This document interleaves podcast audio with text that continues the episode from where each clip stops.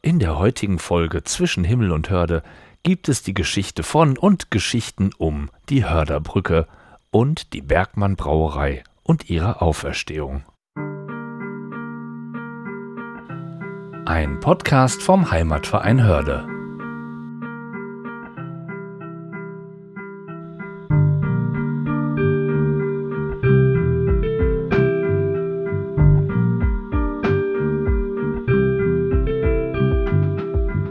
Zwischen Himmel und Hörde.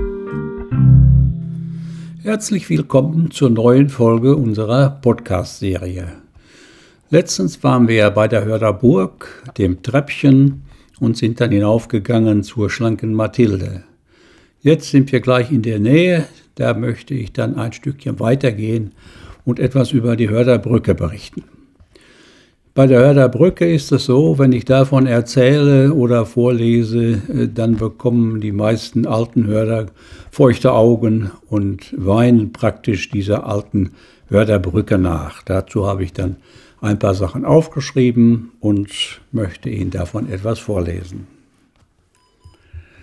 Ich habe das übertitelt, die größte Hängebrücke Westfalens, aber das äh, wurde ich dann von Fachleuten äh, berichtigt. Eine Hängebrücke ist das nicht. Das habe ich damals aus einem Zeitungsbericht übernommen, die Überschrift. Es ist eine Bogenbrücke, Fachwerkbogenbrücke heißt es wahrscheinlich sogar genau.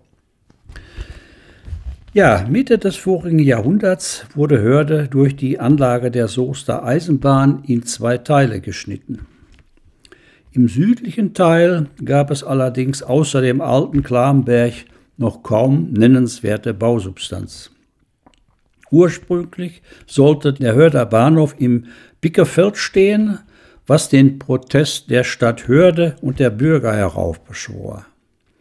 Ein Ärgernis waren dann die Bahnübergänge im Bickerfeld und nahe der heutigen Hochofenstraße. An der Stelle der heutigen Brücke war wegen des großen Höhenunterschieds damals kein Passieren möglich. Schon 1857 forderten die Stadthörde von der Regierung die Anlage einer Brücke über die trennenden Gleise. Zunächst wurde eine Holzbrücke vorgeschlagen, die 8000 Taler kosten sollte. Vorgesetzte dekorative Holztürme sollten noch einmal 4000 Taler kosten. Die Jahrzehnte verflossen ohne Fortschritte. Im Jahre 1900 zählte man am damaligen Bahnübergang in der Nähe der heutigen Hochofenstraße an einem Tag allein 8105 Personen, 167 Fuhrwerke, 93 Stück Vieh und 190 Handwagen. Für deren Passage musste die Schranke allein an diesem Tag 69 Mal geschlossen und geöffnet werden. Eigentlich wollten die Hörder Stadtwerke ja eine schöne große Badeanstalt bauen. Angesichts der Verkehrsmisere entschlossen sie sich, das vorgesehene Geld für den Bau einer Brückenüberführung von der alten Stadt zum südlichen Teil mitzuverwenden. Aus zehn eingereichten Entwürfen wurden die Pläne der Firma August Klönne ausgewählt. Zunächst waren aber 40.904 Goldmark für den Grundstückserwerb aufzubringen. Die Kosten für den Brückenbau selbst werden in verschiedenen Quellen unterschiedlich hoch beziffert. Sie schwanken zwischen 140.000 und 181.206 Goldmark. Ein Joch von 25,60 Metern Weite überspannte die, Bahn, die, die Bahnstrecke. 450 Tonnen wog das stolze 12 Meter breite Bauwerk. Die ursprüngliche Brücke hatte zahlreiche Verzierungen aufzuweisen. An allen vier Ecken befanden sich kunstvoll gestaltete Aufbauten und schöne Kandelaber. Die Wappen des Reiches und das Westfalenwappen fehlten nicht. Die Pfeiler der Brückeneinfahrten waren mit Symbolen der Hörder Industrie geschmückt und gekrönt wurden beiden Einfahrtsöffnungen mit je einem großen, kurzvoll verzierten Hörder Wappen. Am 17. Oktober 1903 eröffnete Freiherr von Kölz feierlich das imposante und weithin beachtete Bauwerk. Was die Stadt bewogen hat, später sämtliche Verzierungen zu entfernen, weiß man nicht mehr. Vermutlich war es ein Anflug von Modernisierungsbedürfnis. Praktische Gründe gab es überhaupt nicht. Allein die beiden schön gestalteten Hörder Wappen, an denen sich noch mancher wehmütig erinnert, blieben erhalten.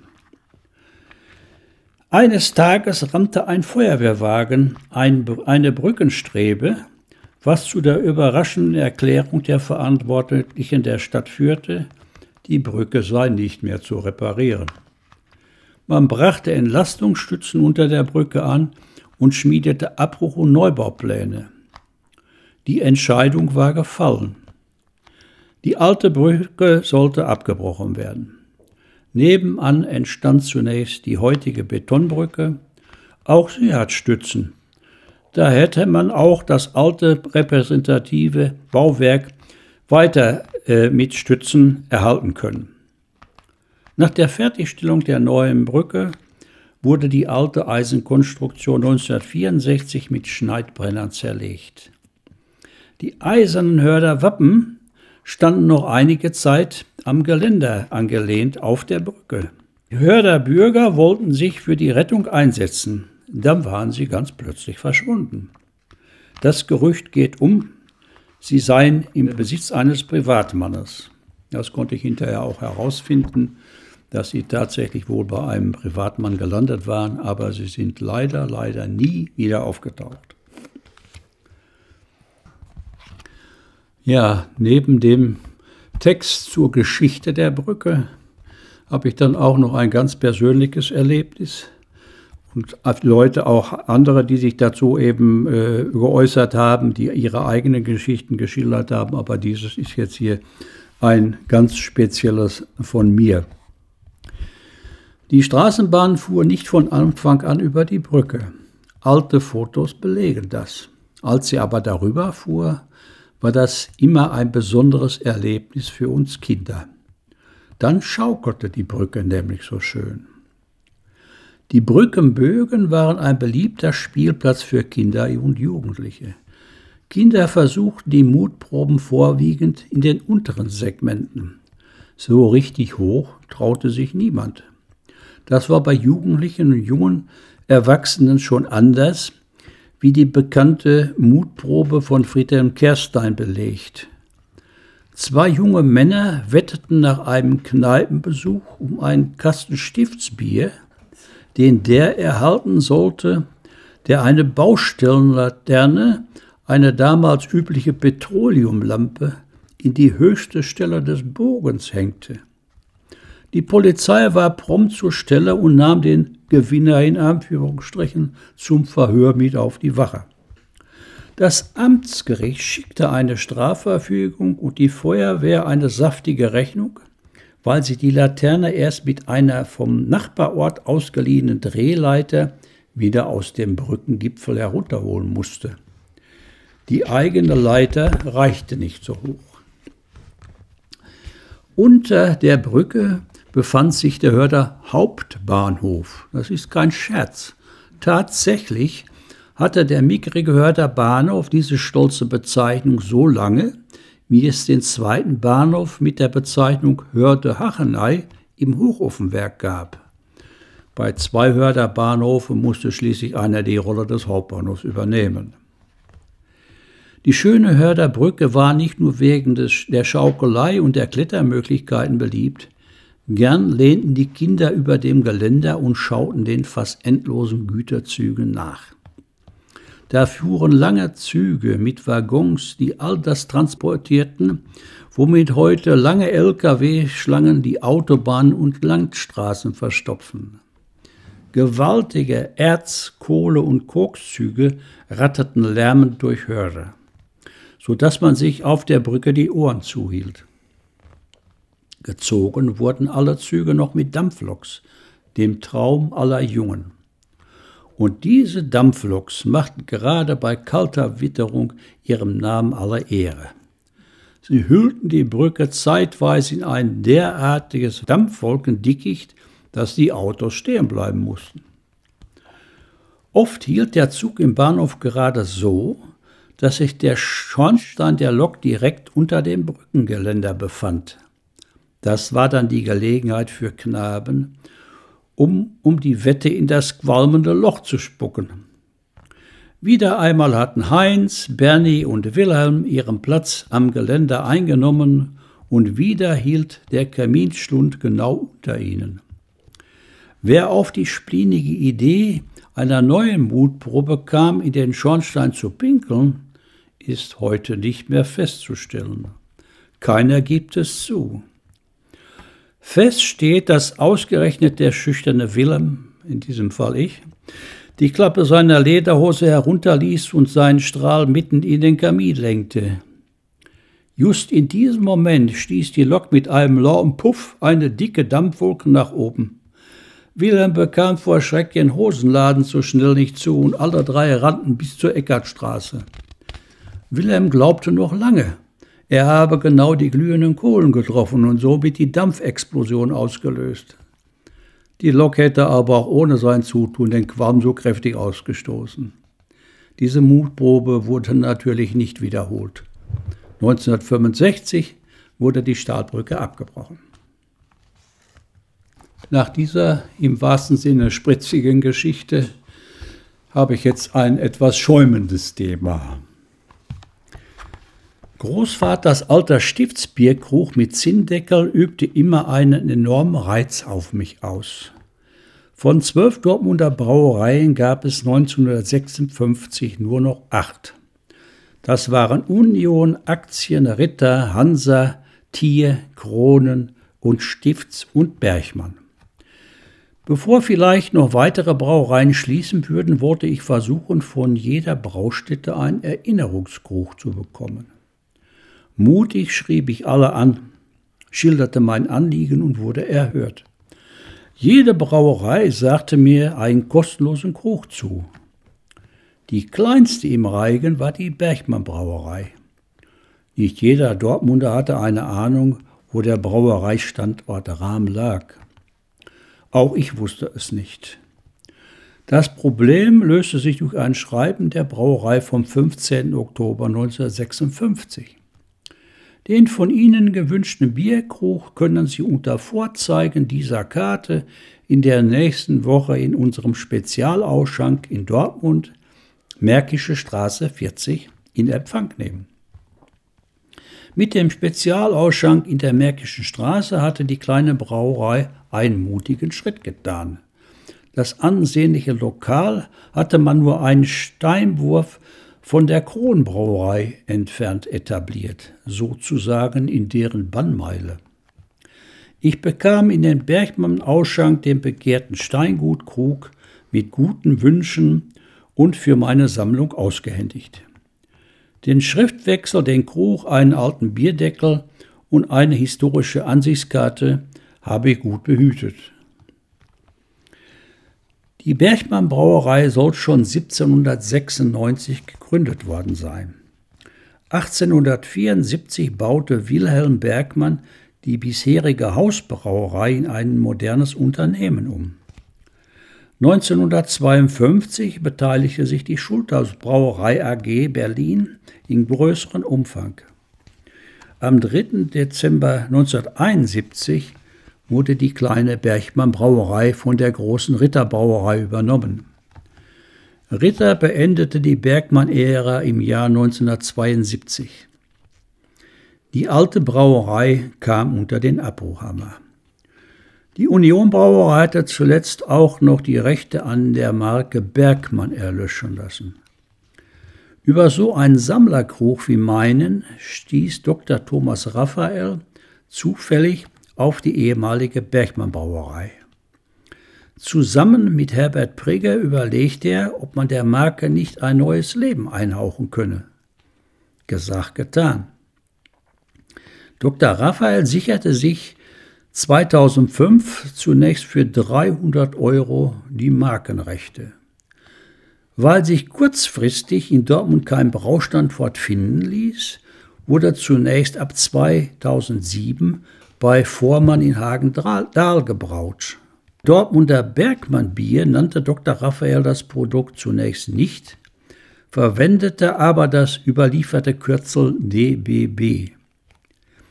Inzwischen ist eine neue Braustätte in Dortmund gefunden worden. Stolze 150.000 Liter werden inzwischen pro Jahr produziert. Ein historischer Kiosk am Wall ist zum Fanshop für Bergmann-Freunde geworden. Jetzt ist das köstliche Produkt wieder ein echtes Dortmunder Bier. Das Ganze muss ich ergänzen.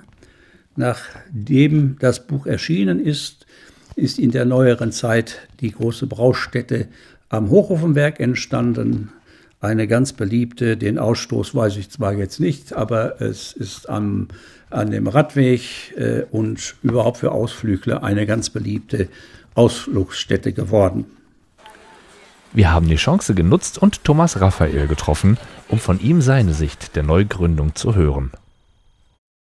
Hallo Willi, uns geht es nach wie vor gut. Wir sind hier kontinuierlich gewachsen. Wir haben immer schwarze Zahlen geschrieben. Wir sind gut durch Corona gekommen, sind allerdings immer noch eine kleine Brauerei, da man uns in Dortmund nie so wirklich in die Gastronomie gelassen hat und die Großen da immer Schwierigkeiten gemacht haben, haben wir eben halt unsere eigenen Ausschankbetriebe aufgemacht.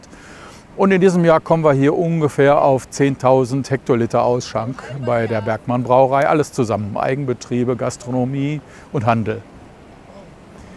Ich bin 58 geboren, habe in den 1970er Jahren das Biertrinken gelernt und wir hatten da acht große Brauereien und Bergmann war die kleinste. Ich habe die eigentlich nicht wirklich wahrgenommen damals. Ich wusste auch nicht, wo die war. Ich komme aus dem Süden und die Bergmann Brauerei war in Rahmen. Von daher ich habe die nicht wirklich bemerkt. Also was eigentlich dazu geführt hat, dass ich letztlich mit dem Namen in Kontakt gekommen bin, war, dass ich in den 1970ern auf einem Theaterflohmarkt einen Bergmann Bierkrug gekauft habe und dieser Bergmann Bierkrug hatte ein schönes altes Logo, so irgendwo aus den 20er oder 30er Jahren. Und den hatte ich jahrelang im Schrank stehen und von daher hat er mich eigentlich immer an die Bergmann Brauerei erinnert und ich wusste von daher, dass es die Bergmann Brauerei gab. Also eigentlich war das nicht wirklich geplant. Es war von Anfang an da kein Plan hinter, sondern ich hatte tatsächlich in einer Markendatenbank zu tun und habe da recherchiert und habe da Marken gesucht und gefunden. Bin dabei ins Surfen geraten, weil das war damals in der Ritterstraße das Gebäude oberhalb vom FZW, da hatte ich einen Blick auf das U und es war Sommer, es war warm und ich hatte Durst und ich hatte keine Lust mehr in der Datenbank zu arbeiten. Und ich habe dann der Reihe nach die Markennamen der Dortmunder Biere eingegeben. Erst Kronen, dann Tier, dann Ritter. Und zu jeder Marke kam ein sehr schöner Eintrag und die habe ich mir durchgelesen und irgendwann habe ich Bergmann eingegeben. Da kam dann der Eintrag Marke aufgegeben von der Union Ritterbrauerei. Das bedeutete also, diese Marke lag brach. Die wollte keiner mehr haben, wie eben halt vieles bei der Dortmunder Bierkultur. Und da habe ich mir gedacht, so eine schöne kleine Urkunde mit dem Markennamen, die wäre schön. Und da war eigentlich noch kein Plan dahinter, sondern ich wollte nur den Markennamen und eine Urkunde haben. Das war der Start in 2015. Ich war immer entsetzt darüber, wie viel Bierkultur in Dortmund verschwunden ist, wie viele Brauereien verschwunden sind, wie viele Brauereien zusammengelegt worden sind. Und man konnte in der Zeit eben halt auch bemerken, dass die Sauerländer Brauereien gewachsen sind und die Dortmunder Brauereien geschrumpft sind. Also auch als Konsument war völlig klar, dass hier irgendwas falsch gelaufen sein muss in Dortmund. Dann habe ich mir die Urkunde den Schreibtisch gehängt und es kamen viele Leute vorbei, die haben sich die Urkunde angeguckt, bis dann mal einer dabei war, der sagte, ja Thomas, das ist ganz schön, aber wenn du diese Marke tatsächlich längere Zeit behalten willst, dann musst du sie auch realisieren. Du kannst nicht nur einen Markennamen behalten, sondern du musst tatsächlich dann auch ein Produkt damit machen. Und so bin ich dann 2016 das erste Mal auf die Idee gekommen, tatsächlich auch ein Bier zu der Marke zu brauen oder zu beschaffen. Und ich bin dann damals zur Vormann Brauerei nach Hagendahl gefahren, habe den Herrn Vormann gefragt, ob er mir so ein Bier brauen würde. Der fand das ziemlich skurril und abstrus, hat mir aber letztlich dann äh, hinterher gesagt, ja, würde er machen müsste ich aber einen ganzen Sud abnehmen. Und so ging die ganze Geschichte dann los. Ich habe ja am Anfang nicht die Idee gehabt, das selber zu brauen. Das kam ja erst später. Also ich habe die Geschichte zwei, drei Jahre vorangetrieben und bin erst 2008 auf die Idee gekommen, dann tatsächlich mal selbst so ein Bier zu brauen. Und am Anfang war dann immer die Frage, habt ihr denn ein Rezept oder wie, nach welchem Rezept braut ihr das dann? Und da gibt es viele schöne Geschichten dazu. Ich habe mich auf die Suche gemacht, habe dann damals den Theo Sobkowiak gefunden, der in Rahm eben halt zu Hause ein kleines Bergmann-Brauereimuseum hat, der mir sehr viel erzählen konnte zu der alten Bergmann-Brauerei. Der hat aber auch kein Rezept. Die großen Brauereien haben vielleicht eins gehabt, die hätten es mir aber auch nicht gegeben. Und so war das am Anfang eine monatelange Suche nach einer Rezeptur. Die ist dann erst eine ganze Zeit lang später aufgelöst worden, als ich nämlich bei der Dömitz Akademie in München war. Habe da einen Braukurs gemacht und am Ende dieses Braukurses passierte was ganz Erstaunliches.